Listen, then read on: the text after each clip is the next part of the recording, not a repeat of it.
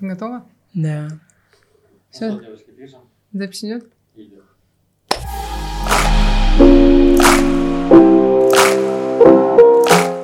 Всем привет, меня зовут Анжелика, но можно просто Лика, и вы снова на подкасте «Откровенно говоря», и сегодня у меня в гостях чудесная девушка Яна, которая является контент-креатором и просто человеком, который работает 24 на 7, такое чувство, что Яна, привет.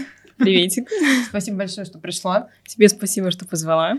О, ну что ж, у нас сегодня на календаре понедельник, очередная рабочая неделя начинается. Да. Как Она ваше ощущение? А, началась осень, и вот я прям чувствую такое чувство, что а, мои жизненные силы меня покидают. Вот мне хочется умереть. Ну, это я понимаю, да. ну.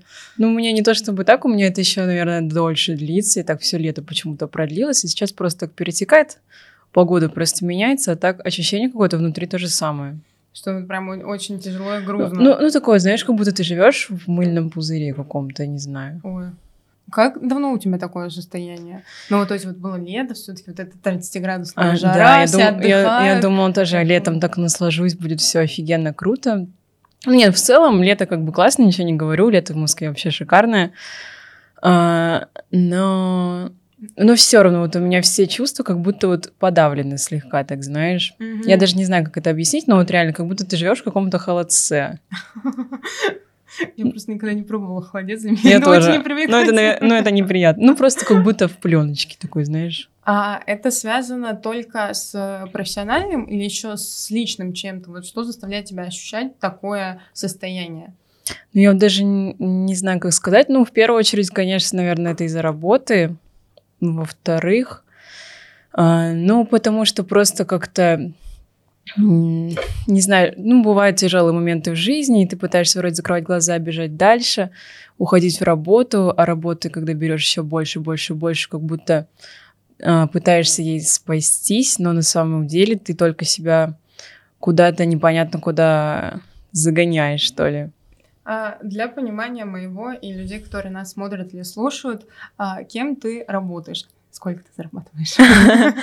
Зарабатываю всегда по-разному. А, вообще, основной, основная моя деятельность — это контент-креатор, то есть я создаю контент для бренда, фотка на телефон, продюсирую съемки, а, также там и SMM, но это не прям основное, но тоже этим долгое время занималась, знаю, что такое не выходить э, вообще из телефона и выходные, и на, ну, в отпуске где-то вообще где угодно, поэтому, ну вот, в такой как бы медиасфере. А, Просто, ну, у нас немного смежные сферы деятельности, но тем не менее они различаются. А, У меня никогда не было такого, что я прям 24 на 7 в телефоне именно в плане работы, что по своей Мгм. собственной воле, да, такое бывает, когда ты занимаешься своим профилем, своим контентом, но никогда для кого-то другого. И вот это действительно так, как нам преподносят вот э, в социальных сетях, в каких-то мемах, что когда ты, ну, скажем, на фрилансе или работаешь из телефона или из ноутбука, что ты просто становишься его заложником, что ты открываешь глаза, Мгм. в воскресенье в 8 утра, и ты такой, ну, поехали, то все 5 10 12 ночи, дай бог, ты закрываешь э, все Ну, типа такого, да. Но на самом деле у этой работы есть огромный плюс, то, что ты там хочешь, э, поработаешь в кровати, хочешь в кафешку пойдешь, отдохнешь, что-то поделаешь, это очень классно, очень комфортно, удобно. Вот это, наверное, самый большой плюс и самый большой минус одновременно как раз-таки это же то, что ты теряешь эту грань отдыха и работы, да, и просто, ну вот живешь как-то пермоментно в одном состоянии, такой, блин. И когда даже там, ну, в отпуск уезжаешь, тебе все равно надо выкладывать что-то, постить, Мгм. обрабатывать, с кем-то списываться, созваниваться. И, ну, вот теряется вот эта, в общем, грань, знаешь, как у всех нормальных людей. Поэтому... Да, в 7 вечера мы закрыли ноутбук и вышли из офиса. А вот э, к- совмещение повседневной жизни, просто у меня был опыт удаленки, ну, соответственно, гибрид, и удаленка очень удобна тем, что ты на часик как бы выпадаешь из рабочего Мгм. процесса, но ты кому-то что-то ответил, и просто для меня самый яркий пример это тренировки. Ты идешь боксировать, при этом у тебя лежит телефон, тебе начинают писать по работе, ты такой, да, задача в процессе, Да, просто да. дальше начинаешь Ой, бить грушу. я у тебя это же, тоже да. так работает, да? Конечно, я вот так вот тоже бегаю на дорожке, мне там начинают звонить, я такая уже бегаю немножечко на нервнике, такая... «М-м». Мы бежим от дедлайнов. Да-да-да. А, говоря про перманентную усталость и состояние нестояния, состояние вакуумного пузыря, как мы сейчас с тобой вот это все обозначили, можешь ли ты сказать, что ты столкнулась с такой вещью, как выгорание? Ну вот я долго думала, усталость это или выгорание, там долго читала какие-то статьи или что-то еще. Но со временем поняла, что да, это выгорание, потому что, ну, как усталость, она все равно рано или поздно проходит. То есть ты отдыхаешь, это, наверное, самое главное различие. Ты отдохнешь, и все будет окей. А тут ты отдыхаешь, но все равно все не окей. Так, а если ты говоришь про то, что у тебя просто работа 24 на 7, ты брала себе возможность отдохнуть? Вот неделю, ну, вот, ты ну вот прям, чтобы вообще ничего не делать, я не помню, когда такое было прям, чтобы не списываться ни с кем. Ну, я не знаю, короче, такого давно очень не было. Блин, ну это же очень тяжело для психики. Ну да, ну вот я себя все время так, знаешь, успокаивала, то, что, блин, Ян, это такая работа, вообще мечты, можно сказать. Mm. Ну, все там хотят условно... Что, жаловаться. Да, и вот тоже, знаешь, ну, и родители как-то мне говорят, типа, Ян, у тебя вообще такая работа. Я такая думаю, блин, да, Ян, успокойся нормально, что ты себе придумываешь. И, ну, все равно со временем чувствуешь то, что... Короче, какой-то тонус в жизни, он падает.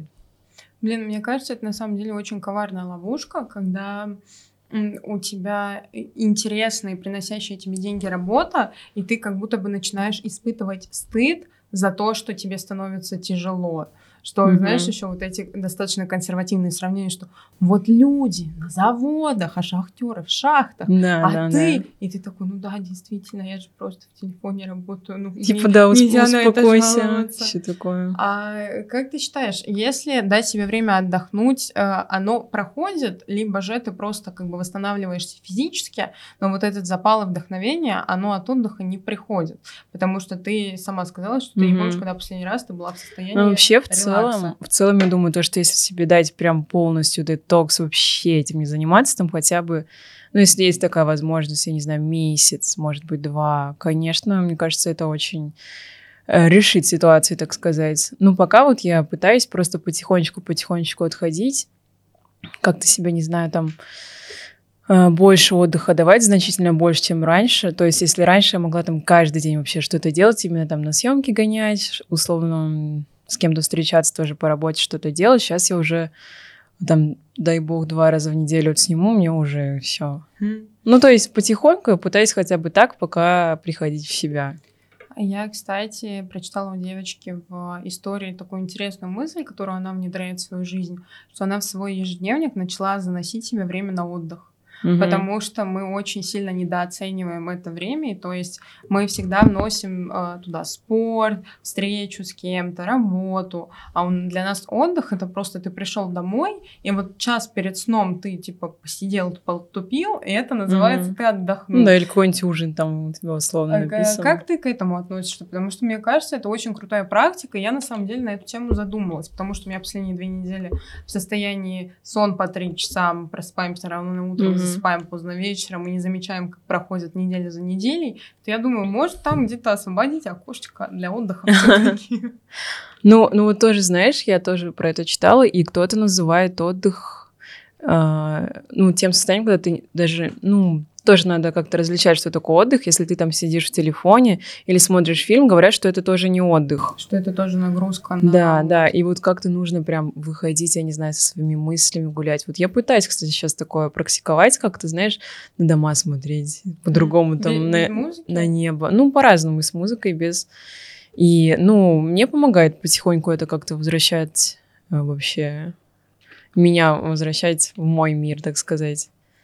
А вот э, у меня просто тоже был такой эпизод, когда э, я словила выгорание, но это было еще на почве не самого лучшего эмоционального периода в жизни. Угу. И в тот момент... А у тебя было именно эмоциональное или рабочее? эмоциональное. Но mm все равно, когда эмоционально ты где-то на дне, да, я знаю. ну вот мне кажется, меня тоже так. На все сферы жизни.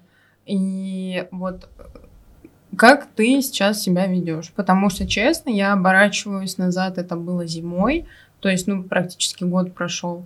И я не помню, как я из этого вышла. То есть оно просто угу. как-то прошло, органически да? случилось, но, скорее всего, то, что у меня появилась новая работа, и просто появился какой-то, знаешь, свет в конце тоннеля, к которому mm-hmm. ты движешься. А так вот это состояние, когда ты просыпаешься каждое утро и думаешь, блин, а, за, а зачем? Это все очень тяжело, действительно, морально, с тем учетом, что ты поддерживаешь свою социальную жизнь, ты общаешься с друзьями, ты с кем-то знакомишься, куда ты ходишь, но вот это чувство какой-то опустошенности, оно да, тебя да, просто да. не покидает. Даже, ну вот я даже не знаю, как сказать, не опустошенности, вот как будто ты все время не здесь, что ли. Как будто ты где-то летаешь, а где летаешь, понять не можешь. А, как э, ты считаешь, как отличить усталость от выгорания? Ну вот мне кажется, усталость, она просто ну, я вот не сталкивалась, может быть, с тотальной прям супер усталостью, таку, таким типа изнурением. Но вообще, если ты отдохнешь, я думаю, усталость, она пройдет. А выгорание именно какое-то вот связанное с эмоциями, тоже там с чем-то, так сказать, выше, что ли, не на физическом уровне, оно так просто не пройдет. То есть ты отдохнешь, но все равно вернешься к этому. То есть у меня вот я даже пыталась отдыхать как-то вот, ну, в своих рамках. И я, когда возвращалась с работы, у меня, знаешь, такое чувство было, типа, о, боже, нет, как я не хочу, да. Вот прям такое, типа, ну, я не знаю даже, как сказать. Ну, вот отвержение, просто организм какой-то. А я только как раз хотела...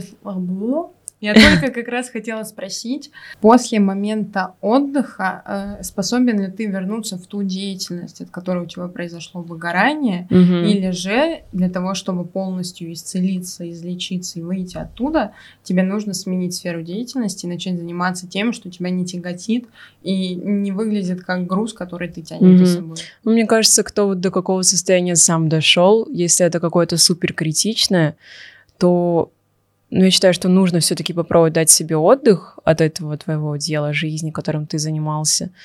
И если ты найдешь дальше силы вернуться, то ты как бы вернешься. Если нет, ты почувствуешь и найдешь просто какие-то другие рычажки в жизни и начнешь заниматься чем-то другим. Ну и тоже, наверное, это нормально, когда что-то надоедает, в жизни приходит, приходит там что-то другое. А вот такой парадокс. Тебе кажется, что ты выбираешь дело своей жизни. Угу. Ты, ну, там, кто-то на это учится, как, например, я. Кто-то просто понимает, к чему лежит душа, начинает идти по этой дороге.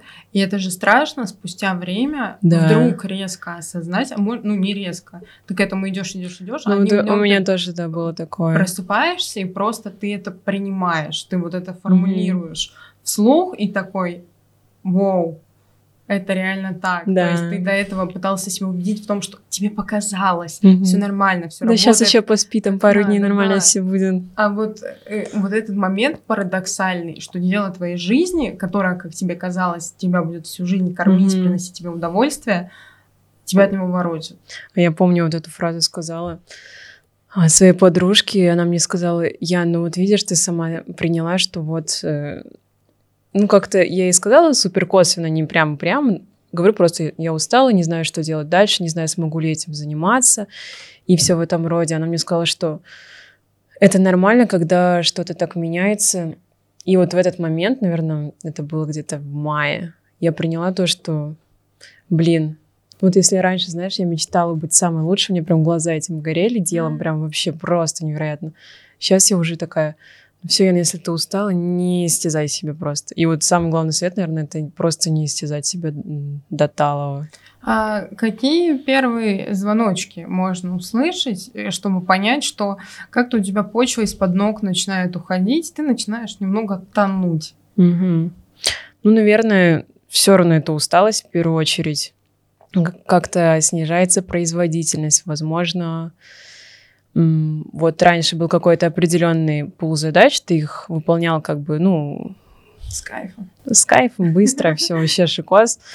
А, сейчас понимаешь, что, что ты уже просто не тянешь такой объем, хотя вроде задачи, ну, такие же, просто там, может, другой фокус какой-то, но ты не можешь, и ты понимаешь, блин, угу, я что там, старею или в чем проблема? Вот. Я вот так вот начала это принимать. И еще, ну вот из-за того, что я в сфере контента, у меня это так очень сильно отразилось. Я заметила за собой, что я где-то месяц, знаешь, я обычно иду по улице, я все фоткаю вот так на пути. Там и себя, и там листик, вообще все что угодно. Там. Да, это люди, у которых э, есть насмотренность, у которых поставлен глаз, они такие, о, как симпатично лежит. Да, и я вот вообще раньше вот так постоянно ходила, а потом я смотрю галерею, у меня только какие-то рабочие снимки, даже селфи я перестала делать. И я такая, Яна, не пугай. позицию. Да, и вообще, ну вот. И Инстаграме свой тогда как-то перестала вести. Если раньше я могла спокойно публиковать там через день где-то что-то. Ну, мне тоже интересно была эта сфера там какого-то микроблогерства, что ли. А потом просто в один момент я так забила, потому что я все, это был край. А вот я про это еще хотела спросить. У тебя есть твоя работа, связанная с контент-креаторством для брендов, для личных брендов, mm-hmm. вот, то есть это коммерческое, и есть твой собственный блог, который тоже является, ну, отчасти, скажем, ну, работой. Это не та вещь, которая ну, функционирует сама по себе. Ну да, по э, сути. Для Но... которой тоже нужно, ну, что-то mm-hmm. делать. И когда ты начинаешь выгорать в плане работы, сказывается ли это также сильно на тебе и на... Ну, в первую очередь, да? конечно, это даже не на работе сказывается, вот именно на блоге. Ну, тебе вообще просто все равно, выкладываешь что-то, не выкладываешь, э, там есть какие-то публикации. Даже если в телефоне есть много всяких фоток, ты их не можешь собрать, потому что тебе, ну, вдохновения вообще нет никакого. А раньше там вообще, ну, каждый день почти постила. Ну, было просто как-то интересно. А нету беспокойства внутреннего, что вот если я сейчас остановлюсь, да, конечно, это еще больше загоняет тебя. Сложнее будет наверстать все упущенное, там рекламодатели, охваты, просмотры. Да, если да. я выпаду на неделю, это же да, но вот у меня больше это в сфере именно работы, потому mm-hmm. что, ну, все равно нужно как-то выжимать из себя где-то творческие какие-то референсы, искать что-то такое. И в первую очередь ты как бы туда пытаешься углубиться. Я тоже вот на себе заметила то, что мне там труднее искать для кого-то какие-то референсы, как-то вот э, по-новому делать какой-то мобильный контент, э, что-то такое оригинальное. Я уже думаю, блин, Яна, что делать будем? А вот как быть творческим человеком, когда у тебя нет вдохновения? Ну, в первую очередь, наверное, отдыхать, во вторую очередь смотреть много всего, что нравится именно тебе. Там, ну вот меня лично вдохновляют какие-то старые фильмы, старые клипы. Вот я это смотрю, у меня опять какие-то бабочки, я уже да? чувствую такая, угу, ну все нормально, наверное, пока что еще можно жить. А что ты можешь посоветовать, что ты любишь?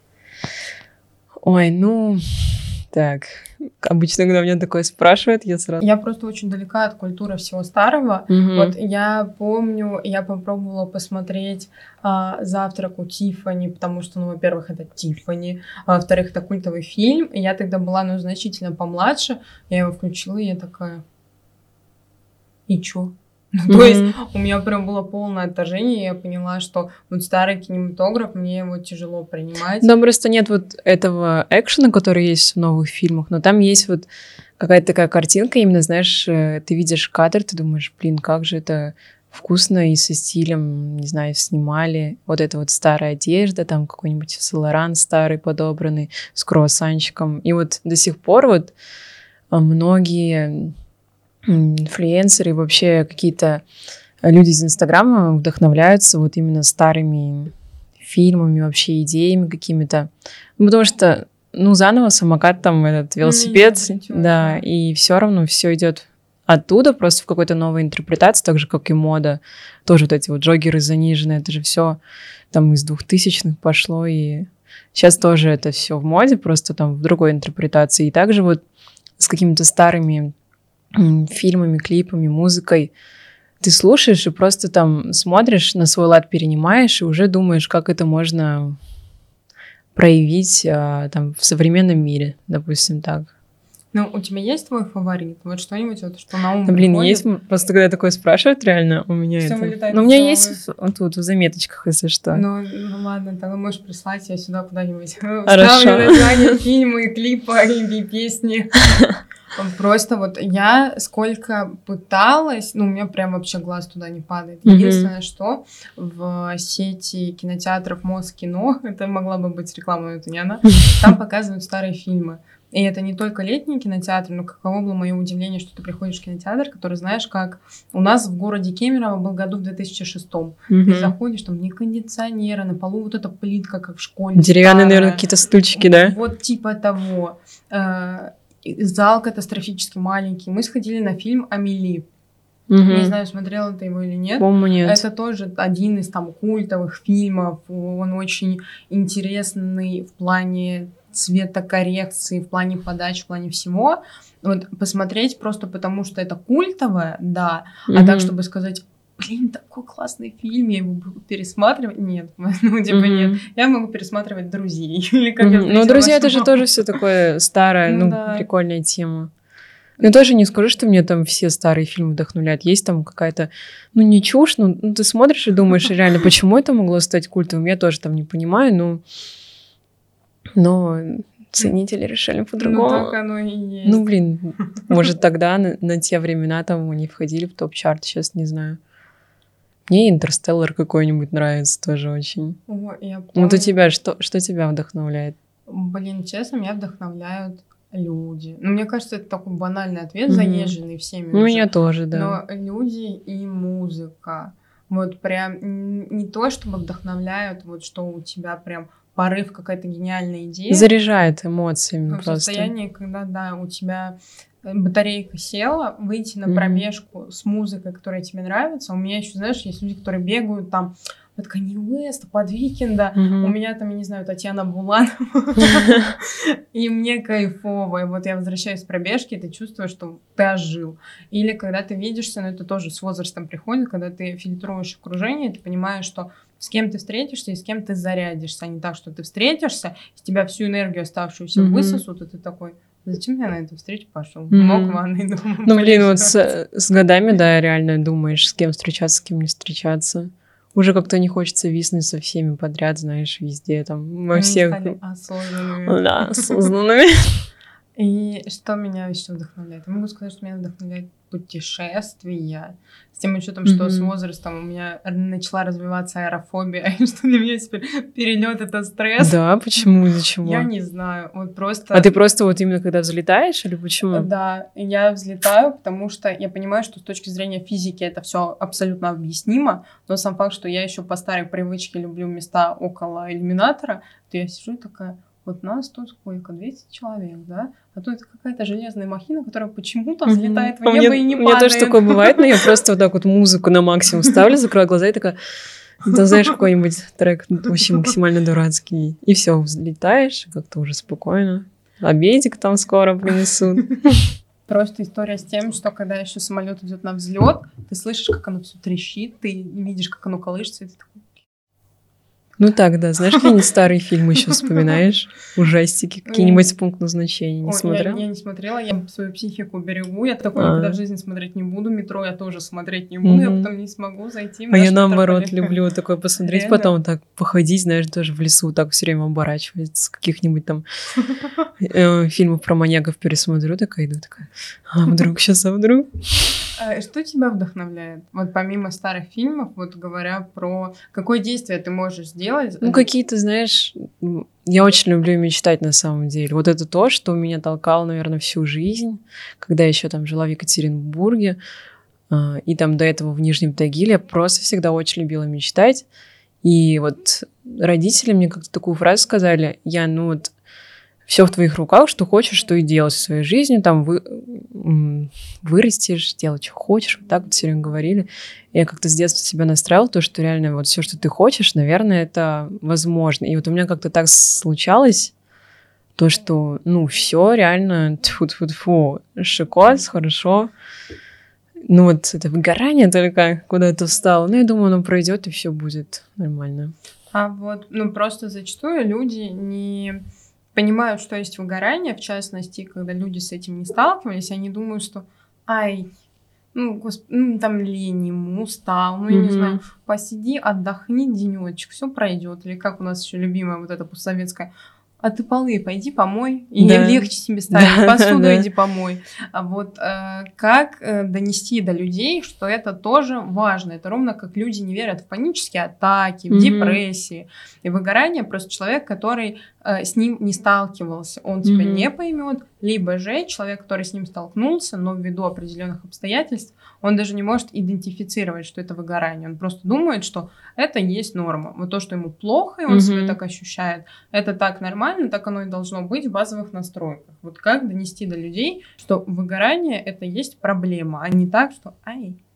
Вот я даже, если честно, не знаю, можно ли до кого-то это донести, потому что там, ну, лично у меня там я кому рассказывала только своим друзьям, молодому человеку, маме, папе, что у меня вот так вот вообще голова с ума сходит. А вот, ну, работодателям ты такое просто, ну, мне кажется, не то чтобы не имеешь права сказать, это будет не очень, наверное, этично в плане работы, то, что вот у тебя выгорание, тебя все равно берут на проект, ну, как-то неправильно. Я даже не знаю, нужно ли это доносить и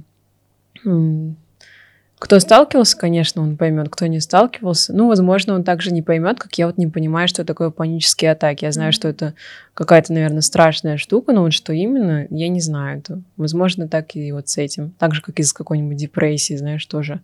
Это же тоже такая глобальная проблема. Особенно там все сейчас тоже любят депрессовать. Ну, не то чтобы любят. Ну, депрессовать. Ну, вот, вот то, что мне грустно, у меня депрессия. Да. Мы просто, дабы не обесценивать реальные заболевания мы говорим про вот грустинку, которую ты ловишь в момент, когда тебе в метро грустно стало на грустном ну, Да, да, да. Я где-то читала про то, что есть компании, в которых работодатели поддерживают эмоциональный фон своих сотрудников, и как раз-таки они стараются создать максимально все условия, чтобы человек не словил выгорание, mm-hmm. а если он ловит выгорание или какие-то ну, психологические проблемы, что его в этом поддерживать, а не шеймить. И мне кажется, один из логических способов лечение выгорания — это обращение к специалисту. Ну да, да. Но в, в любом случае в современном мире, мне кажется, если ты какие-то проблемы чувствуешь на физическом фоне, и у тебя есть возможность пойти там к терапевту, вообще просто бери и делай сразу. Я скорее про психолога. Чтобы а, прийти и сказать, что... Ну, я, в общем, тоже про это говорила. Нет, не терапевт, это на самом деле не стоит. Это, это, тоже... это психотерапевт больше, да? А, я их все время путаю, на самом деле. Но терапевт это, которому ты приходишь и говоришь, у меня все тело болит. Mm-hmm. И он тебе такой, вот вам витаминчик D, вот вам то, пятое, десятое. Ну да, в общем, психологом. А, просто до тут даже тоже надо дойти еще. Потому что, мне кажется, люди у нас потихоньку начинают приходить к психотерапии, но с чем-то более глобальным. Опять-таки, mm-hmm. выгорание это у всех к этому такое отношение, что ну само как-нибудь. Mm-hmm. Ну типа зачем мне идти за помощью? Ну само пройдет, потом просто человек три года обездвиженный такой, я не хочу жить. Да, да. Ну вот я тоже про это читала и пишут то, что просто у нас в России такое отношение к психологам, то, что люди вообще, ну не то чтобы не с доверием, вот ты верно выразилась, только с чем-то глобальным туда пойдут, а так просто какие-то там а, ну, вот эти вот проблемы нового там современного века, mm-hmm. они не привыкли так вот кому-то ходить обсуждать, там можно с подружкой обсудить на кухне под вино, а так mm-hmm. люди редко обращаются, ну, вообще э, там в других странах вроде как по-другому. Получше. Да, в этом плане. А я читала еще. Мне очень нравится, как будто с тобой так перекидываемся фактами, которые мы где-то прочитали. Да-да-да. Э, я читала про то, что это очень странный подход, что если у тебя болит зуб, ты идешь к стоматологу. Угу. Если у тебя, я не знаю, болит колено, ты идешь к травматологу. А если у тебя болит что-то не физическое, а вот что-то внутри, люди это игнорируют. Угу. И, то ну, есть... ты потому что думаешь такой, да ладно, что, завтра проснусь, капучино с утра выпью, все нормально будет. Блин, ну, это на самом деле универсальный рецепт, я пила это, но... Ну вот я тоже всегда так говорила, ладно, я начну, давай, завтра будет новый день. Как э, разбираться с выгоранием в тот момент, когда ты не имеешь права поставить на стоп все проекты? Вот, то есть я с этим сталкивалась в момент, когда у меня не было работы, то есть я просто, ну, это было как следствие, что я его mm-hmm. словила, и потом мы упали в эмоциональную яму, и нам было очень плохо. А в тот момент, когда ты понимаешь, что ты уже не то, что на нуле, ты уже в минусе в плане энергии, но ты не можешь да, ну, потому что есть какие-то обязанности. Что знаете, мне плохо. Всем пока. Угу. Ну вот у меня тоже такое было, то, что я понимаю, то, что ну, у меня есть какие-то обязанности ежемесячные, там вот квартиру закрыть, еще какие-то там э, дела тоже, чтобы поддерживать нормальный уровень жизни. Мне, у меня там не было тогда какого-то большого, как это сказать, отложенное на особенный день, mm-hmm. на, на выгорание. Поэтому приходилось, конечно, работать, закрывать на это глаза.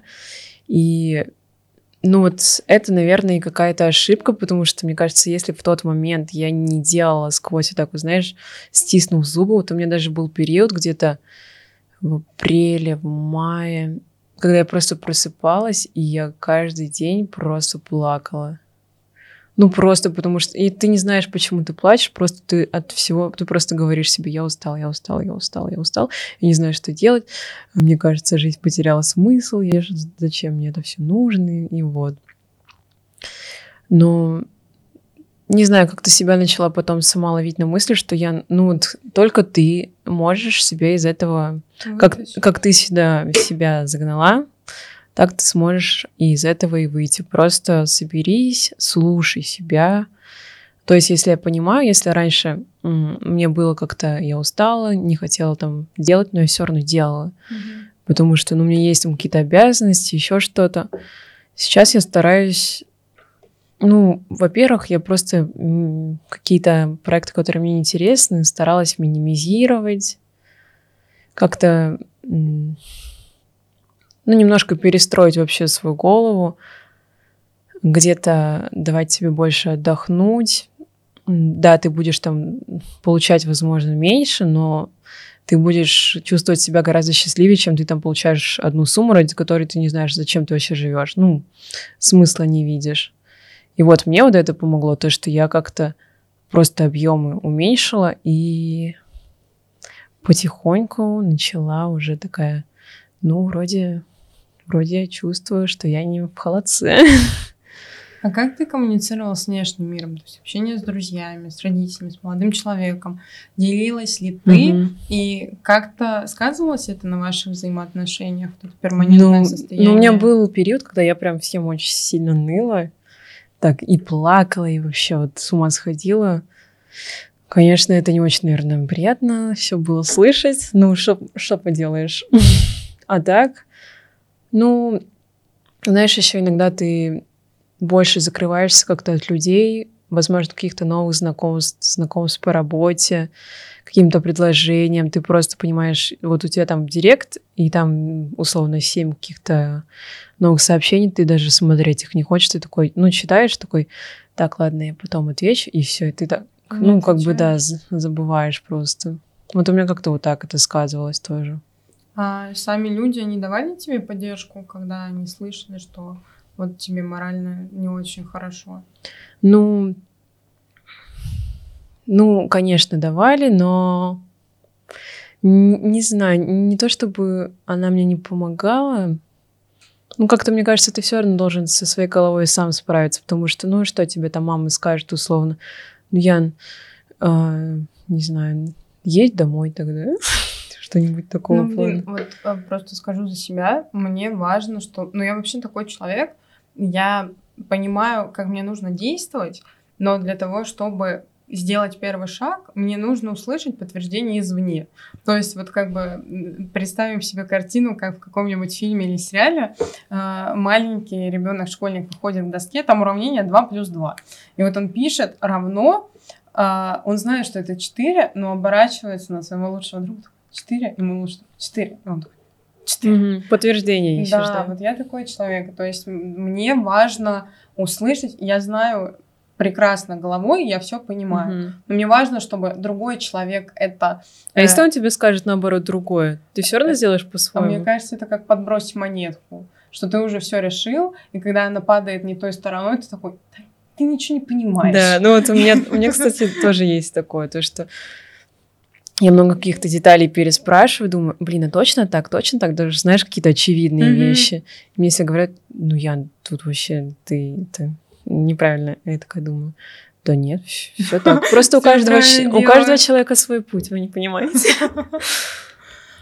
Блин, просто мне кажется, когда ты в состоянии выгорания, ну, как бы я сейчас рассуждаю, потому что то состояние, я не очень хорошо его помню на именно на уровне чувств и мыслей. Я помню, что оно было, но у меня память работает замечательным образом, что мы все негативные эпизоды, мы их блокируем из жесткого диска стираем. Mm-hmm. Это ровно как у меня бывает такое, что я могу поконфликтовать с человеком, я буду помнить, что он мне сделал какое-то говно, а какое в душе не знаю. То есть, mm-hmm. про, я не знаю, пройдет полгода, я буду что-то у нас с ним было, а чего было, не помню. Я помню, mm-hmm. что я на него должна быть обижена. А вот когда ты листаешь галерею в этот период, ты видишь себя, и ты видишь именно себя или какого-то другого человека? Или вот. какие чувства ты вообще испытываешь? Блин, а я просто не листаю галерею. А, ну я просто иногда так смотрю, типа, иногда, а, раньше было лучше, или наоборот, там, знаешь. Блин, а у меня, когда я натыкаюсь на что-то старое, я переношусь туда именно на уровне чувств. То есть я не сравниваю это с нынешней версией, mm-hmm. а вот ровно как мы вчера ходили на концерт Крафтса, играет это «Гуляй», и все, и я в восьмом классе. Mm-hmm. И я вспоминаю, как было круто, но из-за того, что у меня как бы память и психика работают таким образом, что я не помню много негативного, я вспоминаю что-то теплое, как правило, из того периода. Либо же я натыкаюсь на фотографии, такая, а вот тут у нас было разбитое сердце, давайте на следующий период перемотаем. Mm-hmm. И все, то есть а, без какого-то сравнения, потому что мне кажется, все равно, ну, ты можешь разниться, скажем, в своем весе, в своей физической форме, в окружении, там, я не знаю, в количестве денег, которые ты зарабатываешь в месяц или не зарабатываешь. Но в любом случае, вот то, что есть сейчас, это самый пик. Ну, это знаешь, как э, mm-hmm. из всего множества вариантов, то, что происходит с тобой, это самое наилучшее, что может произойти. Вот ровно так же, как и здесь. Что то, что мы имеем сейчас, ну, значит, это самое классное, что может быть. Mm-hmm. Вот я к прошлому не обращаюсь. Так что вот как там было хорошо, mm-hmm. потому что я помню, что и там свои нюансы были, в частности, когда ты, ну, сейчас 23, тогда было 19, ты понимаешь, что тогда сильно было поменьше мозгов, и что хорошо, что их сейчас побольше. Угу. Как ты к этому относишься, как ты себя чувствуешь? Ну вот я когда это все смотрю, какие-то воспоминания, я просто очень люблю вот так листать да? какие-то старые моменты, да. И не то, чтобы раньше было лучше, я просто не знаю, вот все моменты очень сильно романтизирую. Mm. Какие-то, знаешь, там то, что было год назад, я там только заехала в квартиру, начала жить одна, блин, было так клево. Я на себя там то смотрю, думаю, блин, ты такая вроде счастливая. Ну, блин, ну я на самом деле уверена, то, что вот сейчас год пройдет, я буду смотреть на сейчас сушнее фотки, фотки, сделанные этот момент, и я буду наверное, также вспоминать все с теплом. Ну, вот у меня есть такое то, что я вот настоящее как-то обесцениваю, что ли. Ну, не знаю, как сказать. Я, я понимаю. Э, есть только миг между прошлым и будущим, именно он называется жизнь, что э, мы постоянно либо в мыслях о прошлом, либо в мечтах о будущем. Да, да, и да. Что у тебя а на самом ж... деле очень нужно вот уметь э, наслаждаться тем, что есть. и да. находиться здесь и сейчас. Но мне кажется, это на самом деле бич нашего времени, что все, что происходит сейчас, ты такой, сейчас не момент. Вот момент будет тогда, когда mm-hmm. я сделаю то, все Ну, отложенная 10, жизнь. Да. Синдром и этот. ты в какой-то момент можешь до этой вообще отложенной жизни добежать. Mm-hmm. Стать счастливым. Вот, ты вроде... вот это тоже надо все прорабатывать в себе, чтобы уметь наслаждаться, вот так вот никуда не смотреть особо ни вперед, ни назад, а просто вот так вот просыпаться, знаешь, как в фильмах так подтягиваться, такой прекрасно. Блин, это... Ну, должно быть это полезный скилл, когда-нибудь мы об этом узнаем, да. но при этом, мне кажется, это это тяжело с точки зрения того, что мы сейчас как бы настоящее не воспринимаем как настоящее, а какой-то промежуточный этап. А когда, например, с тобой будет происходить то, что тебе не очень нравится, ты будешь понимать, что а вот жизнь, она сейчас, это, мне кажется, себя в такую пучину негатива можно загнать, что mm-hmm. это не так, что это вот моментик перед тем, как будет хорошо, это просто это вот сейчас жопа. И ты просто понимаешь, когда ну что сейчас жопа, мы в этой жопе живем. Mm-hmm. И вот поэтому, когда вот чувствуешь какую-то усталость, выгорание, нужно в первую очередь, мне кажется, о себе думать, то, что ты там, ну, условно, моложе никогда не будешь, то, что жизнь, идет, и не нужно ждать, пока что-то пройдет, когда там этот проект закончится или что-то еще, нужно вот прям максимально, сколько ты можешь себе позволить э, отдыхать, время себе, каким-то своим хобби, э, ну, вот предоставлять побольше как-то себя ценить, в общем. Ну, либо все бросить, уехать на Бали. Ну да, это в идеале там куда-нибудь. медитировать, да, э, искать дзен, приходить к высшим силам, к осознанности. Серфить. Ну, не такой плохой вариант, на самом деле. Ну, если есть возможность, это идеальный план. У меня все еще про выгорание вопрос, про то, как э, доносить людям близким, э, как правильно с тобой сейчас обращаться. Потому что вот в тот момент, когда мне было хреново mm-hmm. тогда, э, я об этом не распространялась, mm-hmm. потому что это еще кажется и немного чем-то постыдным. Mm-hmm. В тот момент, когда вот все вроде бы живут свою жизнь, у меня есть еще такое, что я не хочу грузить людей своими проблемами, и я прекрасно понимаю, что если я один раз что-то скажу, да даже не один, это не будет грузить. Но вот просто как Ну, когда ты живешь в этом состоянии, ты не можешь как-то, мне кажется, особо надеть маску и притворяться сильно. Ну, у меня, по крайней мере, не получалось. Я прям...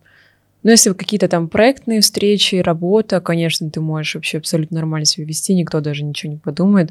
Ну, когда ты там живешь с человеком или там с подружкой близко, постоянно видишься, Э, это влияет. Ну, вот у меня было так, что я не могла там притворяться, что все хорошо. Я говорила, нет, я устала, я устала, я не знаю, что делать. Ну, типа такого. И сейчас ты уже знаешь, что делать? Ну, я скажу так, что мне гораздо легче, чем было в начале лета, там, в апреле. Вот у меня был самый пик, наверное, в апреле. Я просто сходила, ну, не сходила сама, ну, вот как я тебе сказала, я просто просыпалась, у меня была пустота полнейшая, хоть и работа творческая, тебе нужно все равно находить силы, что-то делать, с кем-то общаться, натягивать, знаешь, улыбку, там, быть таким суперпозитивным человечком. Но ты так встаешь, ты думаешь, зачем я встал? Ну, не такого плана. И так, я забыла, о чем говорила. Это было про... А, я тоже забыла. Мне кажется, выгорание чувствуется именно так, что ты, ну вот, как будто в какой-то пленочке живешь, и ты все эмоции, которые у тебя есть, там, счастье встретиться с друзьями, там, провести где-то отдых на природе с близкими людьми, съездить домой к родителям, все эти эмоции, вот у меня даже, вот почему я еще где, где резко это увидела, это когда я приехала домой к родителям, знаешь, вот э, мы живем в частном доме, и меня всегда радовала там лужайка, какие-то рассветы дома. А я приезжаю в эту поездку, я думаю, блин, да, красиво, но то, что раньше, как будто, ну, не так вообще чувствуется. И я вот не знаю. Притупляются эмоции? Ну да, просто вот э, как будто тебя накрыли пакетом, и ты живешь в пакете, не знаю, как сказать. А ты обращалась к специалисту, который может м-м. помочь, нет? Я по этой теме точно нет. А не думала обратиться? Не, думала на самом деле. Но я вот себе дала чуть-чуть времени именно себя как-то послушать, попробовать больше отдыхать. И я чувствую то, что ну, мне начало это помогать. Начало помогать не сразу, где-то, может, спустя месяца два, вот так. Но, но уже, знаешь, просто как-то мне вот и фоткать что-то хочется, я иду там и что-то выставлять себе в Инстаграм хочется побольше. И, и так вот я чувствую это. В плане работы пока сказать не могу. Ну, в плане вернуться полностью, как я там на full тайме раньше работала. Я не знаю, может быть, это проблема даже уже не выгорания, а смены там деятельности, интересов. Mm-hmm. Пока точно не знаю. Ну, мне до сих пор это все интересно, просто я пока дала себе время подумать.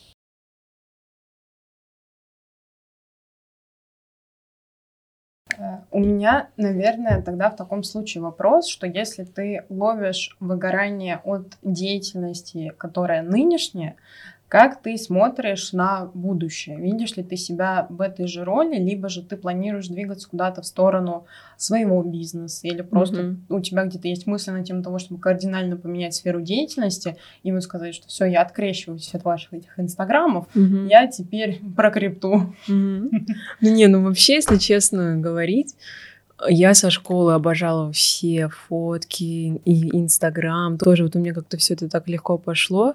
Не скажу о том, что у меня какой-то какая-то большая аудитория, но просто всегда как-то я в этом кругу варилась там, и, и работа была с этим связана. Я думаю, то, что в будущем, ну, однозначно она будет связана с каким-то подобным творчеством. Не знаю, куда именно там занесет все это весь современный мир. Возможно, будет что-то после Инстаграма. Но на данный момент мне кажется то, что Инстаграм это вообще главная продающая площадка в мире. И, ну, даже не кажется, а так и есть, по сути.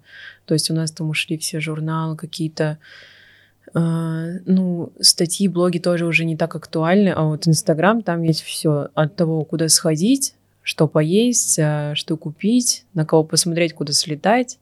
Ну, все, вся информация абсолютно там.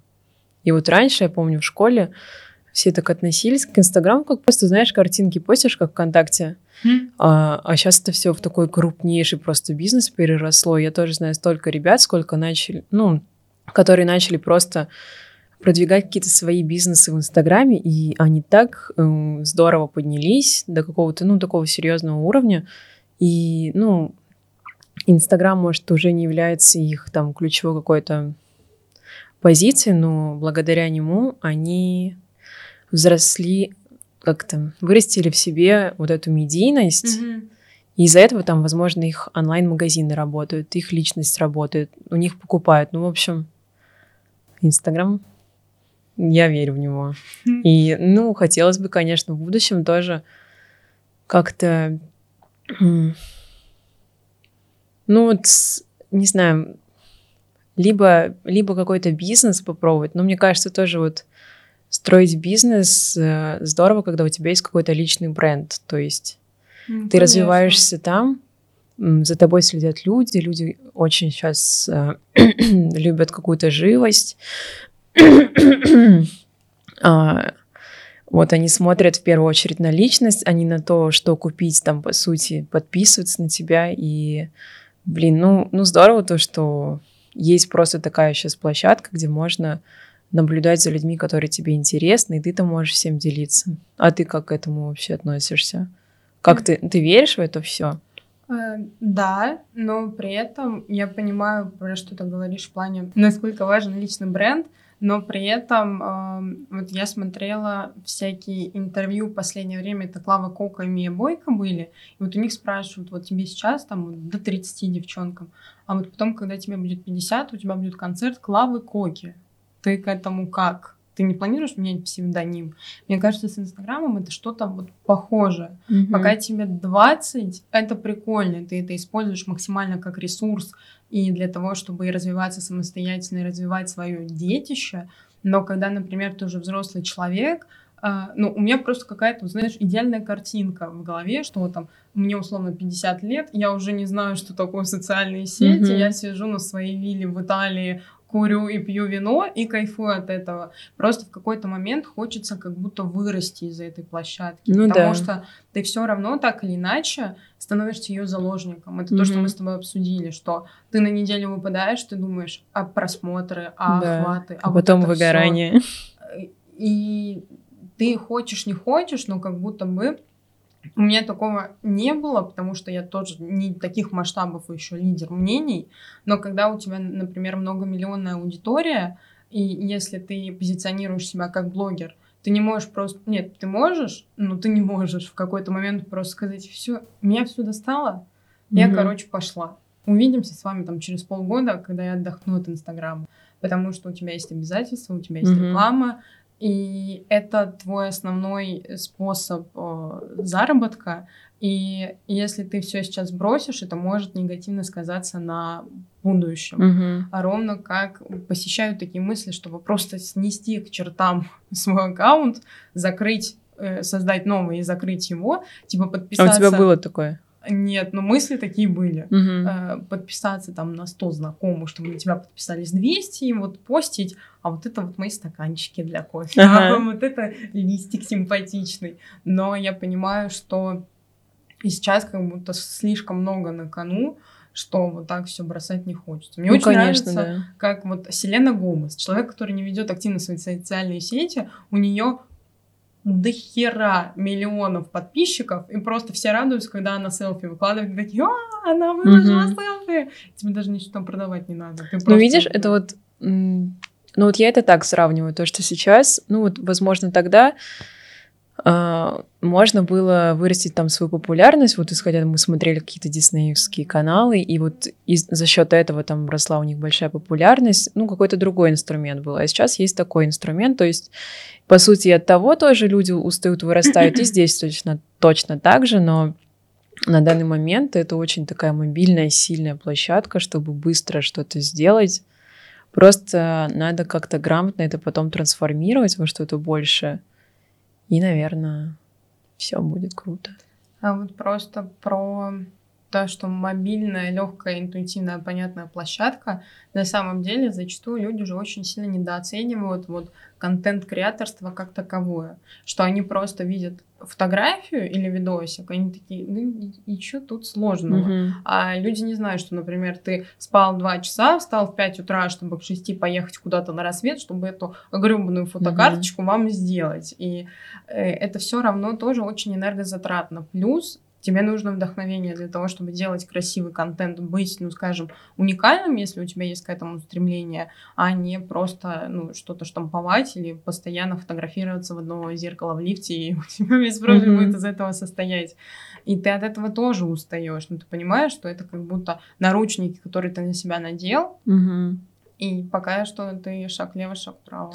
Ну да, но мне кажется, надо просто вот всегда в голове держать то, что за этим может стоять что-то больше. И вот если ты видишь какой-то фидбэк, это же всегда очень сильно вдохновляет. Вот ты же тоже видишь какие-то там охваты, большие там комментарии, ну, большое количество комментариев. Это же тоже как-то влияет на тебя, ты думаешь, блин, наверное, я все делаю правильно, и вот то, что я там куда-то съездила в 6 утра, условно сняла, это, наверное, имеет смысл. Или вот как ты там под дождиком поскакал, тоже ведь это имеет смысл на самом деле. Но у меня при этом срабатывает часто синдром самозванца. Мы с тобой про это говорили при встрече, что когда ты вроде бы что-то делаешь, но ты такой, ну я же вроде ничего суперсложного Мгм. Ну, потому сделал». что, вот, мне Ну, кажется, мы, повезло. мы просто обесцениваем всю вот эту какую-то цифровую медиа-индустрию, потому что это кажется на первый взгляд все очень легко и просто. Но что, это сейчас очень хорошо двигает, на самом деле, продажи. И, ну, вообще вот, я даже не знаю, как это что выразить очень емко, но в общем, мы привыкли там то, что наши родители добивались все там, ну не кровью и потом, и потом, а ну тяжело там ходили на работу, там пять лет проработали, получили какое-то звание и так далее, и так далее. И вот то, что сейчас все настолько легко и мобильно, возможно из-за этого у нас есть этот синдром самозванца, потому что нам кажется то, что мы делаем по сути фигню, на самом деле эта фигня там приносит продажи нашим либо рекламодателям, либо вот с брендом, с которым мы работаем. И, ну, на самом деле, обесценивать все, конечно, это нельзя, но Ну мы это делаем. да, ну, со временем, возможно, это пройдет. Надо просто, ну, не то чтобы быть наглее, просто ценить то, что ты делаешь.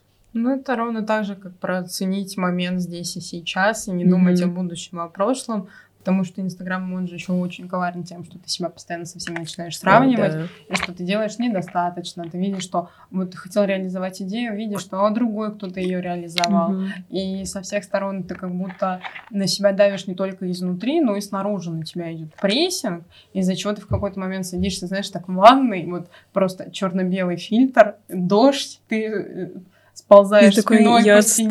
да». Я, я не могу, я устала, я не хочу. Да, ну вот самое делать. главное тоже не сравнивать себя. Вот почему тоже бывают какие-то выгорания, потому что тоже начинаешь себя постоянно сравнивать. Я вот в один момент, ну, пересидела, мне кажется, в Инстаграме очень сильно. Тоже я начала там себя сравнивать там с какими-то э, смежными ребятами, возможно, какими-то блогерами, знаешь, кто-то младше меня поднялся быстрее. Вот это тоже все нельзя, нельзя сравнивать. Потому что у каждого все равно как-то свой путь, и, ну, в Инстаграме он не заметен. Ты видишь только вот конечную точку, а ты не да. видишь, что за этим стояло, и поэтому тебе кажется, блин, все так легко, почему я так не могу, и ты начинаешь, ну, грустить, как-то депрессовать. И в этот момент я просто начала меньше, гораздо меньше сидеть в Инстаграме, знаешь, и, ну, вот тогда у меня начались проблемы, то, что начала всем мне отвечать в директе, потому что я просто ну так захожу вечером, смотрю сторики и такая, ну все, закрываю. Иначе я схожу с ума, если это много провожу времени. У меня, кстати, тоже есть такие дни, зачастую это выпадает на выходные, когда ты вроде бы все равно, несмотря на то, что нет того, что ты в 10 утра открыл ноутбук, в 7 вечера его закрыл, но все равно рабочую неделю ты расцениваешь как рабочую неделю. Тут пообщаться, там связаться, тут угу. снять, а вот когда выходные, все, я ничего не выкладываю, если выкладываю, то что-то из разряда вот листик, вот mm-hmm. еда, всем пока. И вечером ты заходишь, видишь, что тебе там написали тын-тын-тын-тын-тын, ты такой, до встречи в понедельник. Mm-hmm. Я пока вам отвечать не хочу. И Инстаграм, он же еще э, чреват тем, что э, как раз-таки стирается время в этой социальной сети.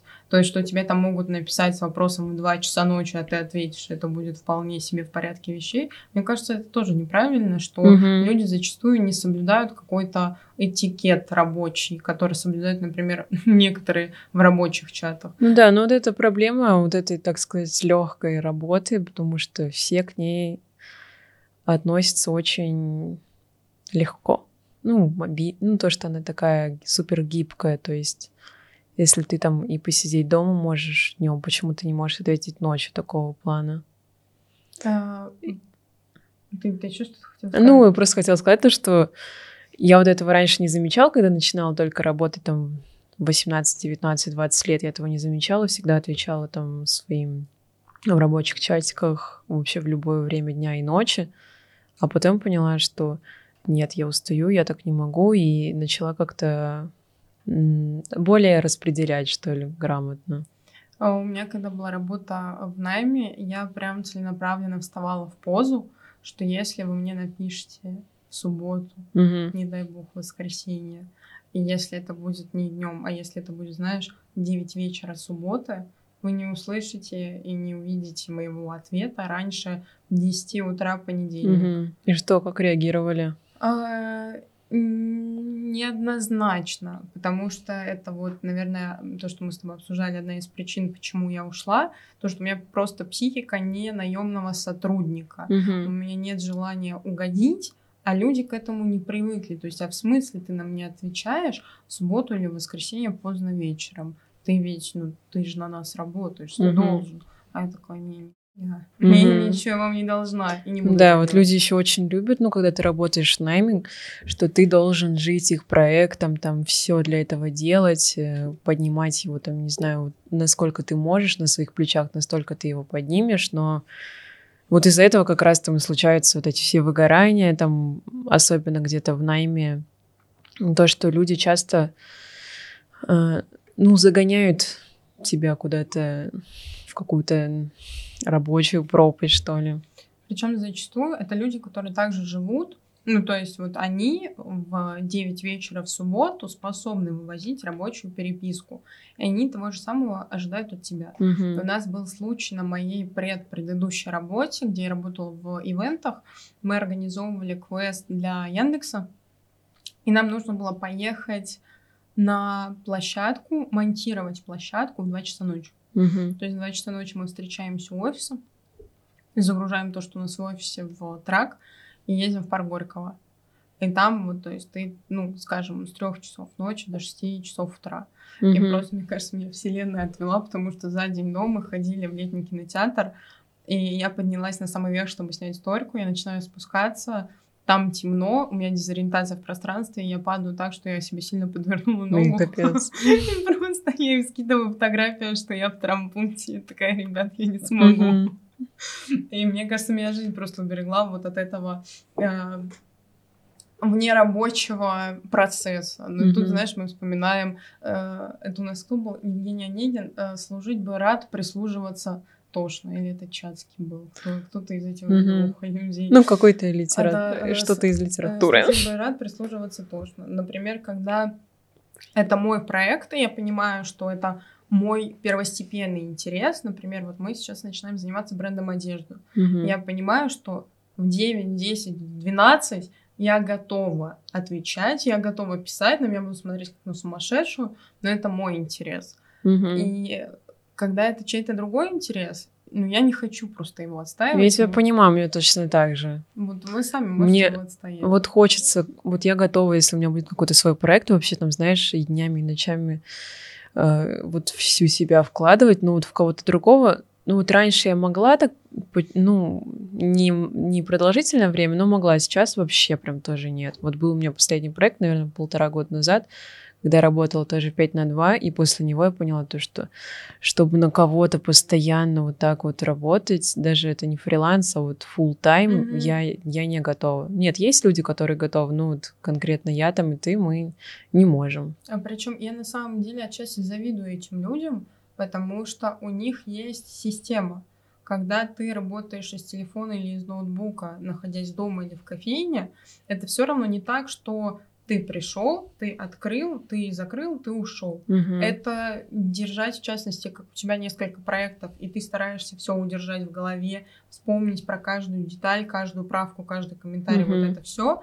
А тут ты пришел, ты выполнил свою задачу и ушел с чистой совестью, там вот в пятницу вечером в бар с друзьями, как в лучших американских комедиях, Мгм. что не все встречаются за кружкой пива после тяжелой рабочей недели. И это здорово, потому что людям это подходит, у них есть система, есть, ну, приблизительный карьерный путь, то есть лестница, по которой ты поднимаешься логически, когда ты хорошо работаешь, твои результаты видят и оценивают. А когда ты сам на себя, ты такой, «Хм, а как это мне оценить? Ну, я Мгм. пока что, не знаю, у меня не Kylie Cosmetics, поэтому пока не станет Ну, всегда е- вот здесь вот и берутся эти сравнения, конечно. Да. Но на самом деле, мне кажется, бесполезно сравнивать себя с Западом, потому что это вообще абсолютно иная история. Ну да, там другой мир совершенно. А сравнивать с кем-то в России, на самом деле, вот так просто быть человеком, ну, не то, что просто, но как здорово было бы быть человеком без принципов. Ты просто и без принципов, без каких-то моральных ценностей, ты просто становишься инфо-цыганином, Мгм. все это создаешь, продаешь воздух и кайфуешь от того, что ты продаешь. Люди это покупают, и все всех устраивает. Мгм. У меня просто какая-то, знаешь, совесть внутри говорит, говорит, что людей нельзя наебывать. Я такая, ну да, нельзя. Мгм. Поэтому, если что-то делать, надо сделать что-то качественное и хорошее. Мгм. Ты думала вообще про создание своего какого-то онлайн-продукта, который вот там стоит, например, 1999, и когда там 10 человек это купит, ты такая, Ну не, конечно, это же все очень такая достаточно уже, ну как года три, наверное, назад это началось, когда все продавали какие-то чек-листы, что-то Мгм. такое. Конечно, я с тех пор, как еще жила там в Екатеринбурге три года назад, я тоже думала, блин, ну я же так классно делала, надо что-то запустить, но все равно, я не знаю, вот у меня тоже этот синдром самозванца или что, ну, в плане, а что я буду вещать, рассказывать, ну вот сейчас э, три года спустя я понимаю то, что, наверное, все равно нужно делиться, и нужно просто это правильно делать, правильно к этому подходить, и как бы это имеет смысл на самом деле. То есть, если раньше это прям обесценивало сильно, я понимаю то, что а, ну вот сейчас же очень много курсов, и ну вот сколько людей, столько и мнений. То есть кто-то скажет то, что курс э, отстой, ничего нового я не узнал, а кто-то наоборот скажет, блин, он там мне глаза открыл и все такое. И я, я не знаю, вот как к этому сейчас отношусь, даже не могу сказать. Раньше я тоже думала, фу, инфо-цыгане. ну такая, блин, они, оказывается, умные, они раньше всех начали это Ну, делать. ну, ну, вот на самом деле, да. И сейчас как бы миллионы зарабатывают. И, ну, ну, просто начала к этому как-то относиться так, что вот есть человек, который абсолютно в этом не разбирается, и для него это будет каким-то там... Чем-то новым, Ну да, да. Я начала к этому еще относиться так, что это огромное количество всех и всего, но ты можешь, ну, ты не изобретешь велосипед. То же самое, например, продвижение в Инстаграме, создание контента. Все уже все придумали, тысячу раз переупаковали, ты не сделаешь ничего нового. Но просто есть человек, который не подписан на Сашу Митрошину, а подписан на тебя. Мгм. И он увидит это у тебя и такой, о, а мне Мгм. нравится эта девочка. и Да, я ее давно смотрю, она мне импонирует, и почему бы нет?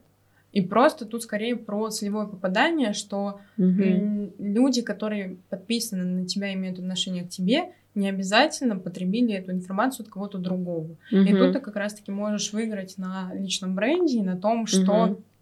Ты можешь создать что-то в уникальной манере, что откликнется людям, и что они купят именно у тебя, потому что это ты, а не потому что они супер хотят Ну узнать да, эту потому что информацию. смотрят все равно за личностью в первую очередь и покупают даже, ну и твой продукт, но и твою личность тоже, за то, Ну, как ты видишь вот это все, ну вот эту всю сферу. Это сто процентов, это про то, чтобы прикоснуться к человеку. Мгм. В частности, все равно, когда у тебя не супер большая аудитория, там тебя не узнают на улицах, ты это не расцениваешь как то, что ну ты, ну типа у тебя кто-то есть в плане аудитории. Я порой захожу на свой профиль и такой, а какая крупная цифра оказывается, каждый Мгм. раз непривычно.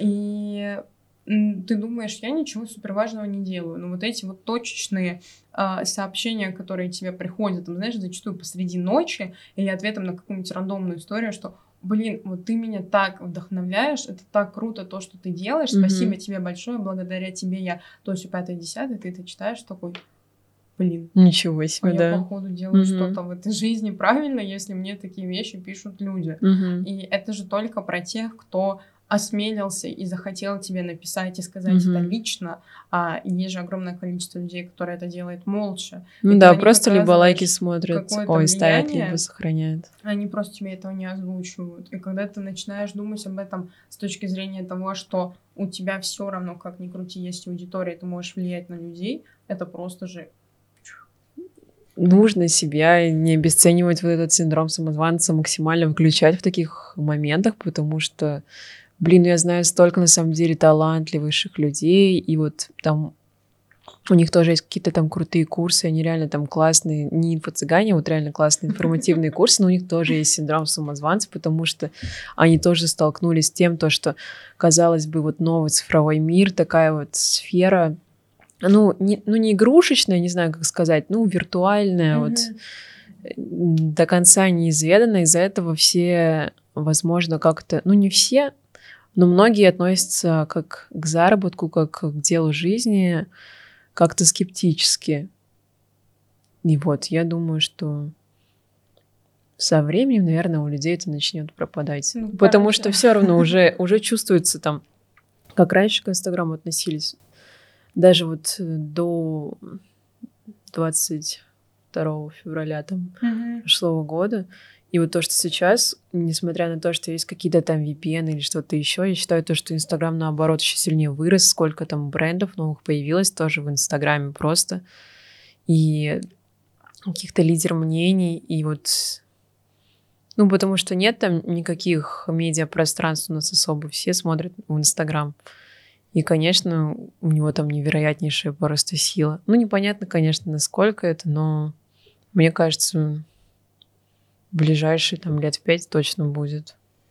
А, Говоря про дальнейшее будущее, возвращаясь все-таки к исконному вопросу, ты сказала, что ты бы хотела что-нибудь свое, что Мгм. как следствие ты можешь продвигать через Инстаграм. Что бы ты хотела свое? Вот так, если помечтать, или может у тебя есть какой-нибудь набросок, какой-нибудь план, Мгм. желание, цель? Ну, у меня есть просто несколько каких-то хотелок, я не знаю пока, какую именно там я хочу осуществить. А какие есть? Ну, если это не секрет, конечно. Да, конечно, не секрет. Ну, просто если так говорить мечтами, либо стать супер э, каким-то... Сейчас чихну. Нет. Спугнула.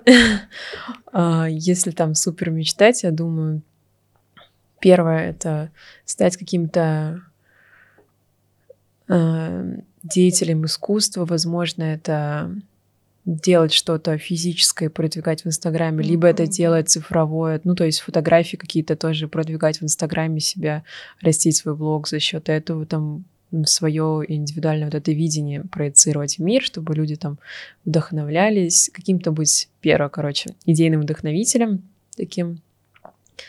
Второе — это сделать какой-то продукт, бренд, тоже, ну, чтобы люди... Что-то такое, что люди, ну, тоже, смотря на твою личность, хотели вот это все купить. Не просто там коммерческие там какие-то вещи, а вот связать это как-то с душой, ну я пока вот не знаю, как это можно грамотно все упаковать, ну просто вот как идея существует. Мгм. И последнее это просто э, развить в какую-то сторону вот медийность, в какую не знаю, ну наверное что-то с творчеством точно связать, хоть картины рисовать.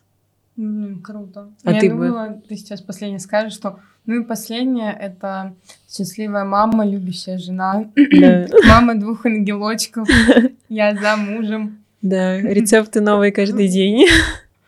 Ну и что, это тоже неплохой О, вариант. Это замечательно на самом деле. Да. Если кто-то себя в этом находит, это прекрасно. Ты начала говорить что-то. А ты кем бы себя видишь? Хм. Если помечтать. Слушай. Раз, два, три. У меня всегда в голове был такой план, что так как у меня 4 года рекламы, я думала, что вот я отучилась, сейчас я поработаю, потом я создам свое агентство. Поняла, что ситуация патовая, на самом деле я не хочу свое агентство, но у меня всегда, знаешь, агентство это был перевалочный пункт перед тем, как создать свою кофейню. Потому что вот я лютый кофеман, я люблю все красивое, я просто думаю, как это было бы здорово, даже, ну, не с точки зрения коммерции, естественно, хочется бизнес, который будет работать на тебя, который будет тебе приносить огромное количество денег, и я в это верю. Но тут именно первостепенная цель и желание, что ты просто создаешь физическое место полностью самостоятельно. Ты ну, разрабатываешь меню, ты выбираешь зерна. И то есть ты прикинь, вот так как мы сейчас с тобой сидим болтаем, какие-то два человека туда придут, закажут, вот Мгм. они придут, сядут на диваны, которые ты выбирала, э, им принесут кофе в кружках, которые ты выбирала, И Они- сфоткают, выложат в Инстаграм, оставят метку. они будут пить кофе на зернах, которые ты выбирала. И это так круто, что в абсолютно каждой детали в физическом пространстве ты можешь проявить себя и Мгм. сделать это местом, которое будет комфортно, безопасно и будет Мгм. нравиться людям, и оно будет им приносить удовольствие, что вот в момент, когда они будут сидеть и думать, а куда пойдем, они будут говорить, а пойдем туда. А это просто это ты создал, это, это Мгм. вообще Ну, я тебя охренеть. понимаю, ты хочешь тоже проявиться через какой-то вот э, какой-то объект, который будет дарить людям какие-то эмоции, и а ты от этого будешь кайфовать. И, ну, пока что на момент сейчас это бренд одежды, потому Мгм. что к этому сейчас тянется душа. Мы начинаем разбираться в процессах, потихоньку их реализовываем. Кто же знал, что это так тяжело и вот долго. все говорят, что это тяжело. А Я не вообще? знаю, с- ну, не знаю прям всех тонкостей там, но мне все говорят то, что они думали то, что это легче, на самом деле там вообще столько всего там от того, как нюансов. пуговицы выбрать, Да. заканчивая, не знаю, ну, производством или еще Ну, чем-то. вот э- этикеточкой вот тут вот сзади, Мгм. чтобы она была. Ну, Это- интересно, нравится тебе? Э, Слушай, да, просто это было бы в разы легче, если бы не было других факторов, которые э, забирают твое внимание. То есть, если бы мы, например, каждый день ездили и выбирали эту ткань, потому Мгм. что Ну, из-за того, эти- что много всего, и ты Да. не успеешь. И в частности, то, как сейчас летит время, ты только открыл глаза, у тебя начался понедельник, моргнул, у тебя уже вечер пятницы, и ты такой, а что я успел за эту неделю? Мгм. А, вот, это про бренд одежды. Я думаю, я пока что не понимаю, как это с технической стороны реализовать, но это бренд украшений, потому что я вот это все очень люблю, чтобы Мгм. на мне постоянно что-то было. Очень люблю кольца. Пока что, если мы потихоньку разбираемся с одеждой, то как создавать кольца, я вообще в душе не знаю. И вот мои guilty pleasures еще с юношества с детства. Я очень всегда любила чехлы на iPhone. Я Мгм. очень любила ежедневники. Ну и ежедневники, это мы с тобой это обсуждали, что это моя боль. Мне для того, чтобы найти ежедневник, мне надо, чтобы бумага была правильная, чтобы толщина и яркость линии была правильная, чтобы Мгм. мне там все было удобно, и что когда я нахожу что-то, Чтобы что мне ничего подходит, лишнего не было. да, я готова ехать на другой конец Москвы, просто чтобы купить ежедневник за 5 тысяч. Вот это я. И я бы хотела создать что-то такое, даже если не в массовое производство, но просто чтобы это было, и что я могла бы этим пользоваться, в первую очередь создавая это для себя. Пока что, наверное, это вот А многие же, кстати, так и начинают какие-то тоже там бренды одежды, допустим, вот даже, э, они не находят на рынке то, что нужно им, Мгм. они начинают создавать то, что им нравится, и люди, ну, как бы тоже приглядываются, такие, блин, классно, нам это тоже надо, надо, надо, и так вот потихоньку растут, растут. Но э, мне кажется, все, что делается с душой, оно просто в какой-то момент находит отклик от людей, которые... да, made with love. Да, и есть еще одна идея бизнеса, я тебе ее скажу уже без камеры, чтобы эту идею никто не украл. И, ну, наверное, ну, на момент сейчас как-то так. Может быть, в какой-нибудь долгосрочной, долгосрочной перспективе хотелось бы, наверное, иметь свой детейлинг автомобильный. Мгм. Просто чтобы вот к тебе приезжали хорошие машины, и вы их кастомили, и все были довольны и счастливы. Тачку на Это прокачку. знаешь, как э, в «Джентльменах», что у него... Ты смотрела фильм «Джентльмены»?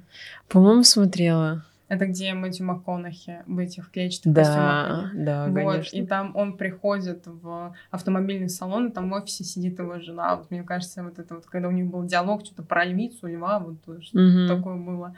Мне кажется, вот это вообще восторг. Типа ролл модел, ты просто сидишь такая, мальчики, почему машина не готова? Ну В общем, хочется что-то создавать. М. Наверное, поэтому мы и не можем как-то в найм идти. Потому что, знаешь, вот этот полет фантазии, ты сидишь, просиживаешь, ты думаешь, блин, я же мог это сделать, это сделать. И как-то вот на месте не сидится, хочется что-то как-то проявиться. Мгм. Хочется там, получается, что-то не сразу, или до этого еще надо дорасти, ну, блин, если есть какие-то, если есть вообще такие мысли, мне кажется, это очень круто. А, Классно, что мы это озвучиваем и что мы не боимся мечтать. И, ну, как бы, слово имеет очень важную силу в нынешнее время. А, потому что есть люди, которые себе запрещают это, что вот тут мы недостаточно. У меня, кстати, тоже такое было, что вот тут мы недостаточно знаем, чтобы сделать то. Вот тут как бы мы Мгм. не такие классные, как тот-то, тот-то. В тот момент, когда ты себе все разрешаешь, понимаешь, что наша жизнь очень коротка для того, чтобы себе что-то запрещать, становится в разы легче. Мгм. И- Мне вот в этом, кстати, помог, наверное, Инстаграм, потому что смотришь на других, видишь то, что они как-то менее компетентны, но они не боятся этим делиться, и, и все равно люди слушают, люди находят что-то для себя, поэтому ты думаешь такое, почему я не могу? И вот здесь, наоборот, это сыграло, ну, вот это сравнение какое-то сыграло хорошую роль, то, что, блин, да все возможно вообще в этом мире, просто главное делать, и верить в это, и, ну, с душой как-то, да, относиться. Блин, мне кажется, это просто замечательное окончание нашей беседы, как мы из негатива и депрессивных эпизодов с выгоранием пришли к тому, что мечтайте и не ставьте себе запретов, и все у вас получится. Да, потому что депрессовать можно подепрессовать, но надо из этого выходить все равно. И из всех выгораний тоже. Звучит как тост. Чин-чин. Э, Что ж, ну, получается, очередной выпуск подкаста, откровенно говоря, подошел к концу. Большое спасибо за просмотр. Там, по-моему, нужно сказать что-то типа, пусть красная кнопка станет серой, ставьте лайки, включайте колокольчики. А, Я внизу оставляю наши социальные сети, вы можете перейти на наш профиль, на нас подписаться, полайкать, там, написать, может, что-то приятное. Спасибо большое, Яна, за то, что пришла. Спасибо, Э, Лик, что позвала. Мне кажется, этот подкаст — это вот одна из тех вещей, которая может помочь э, людям, и они могут услышать что-то, что им нужно услышать. И мы сегодня такие темы затрагиваем. Я буду очень рада, если кому-то это поможет. Все, спасибо большое. Ну и получается, что до встречи в следующем выпуске.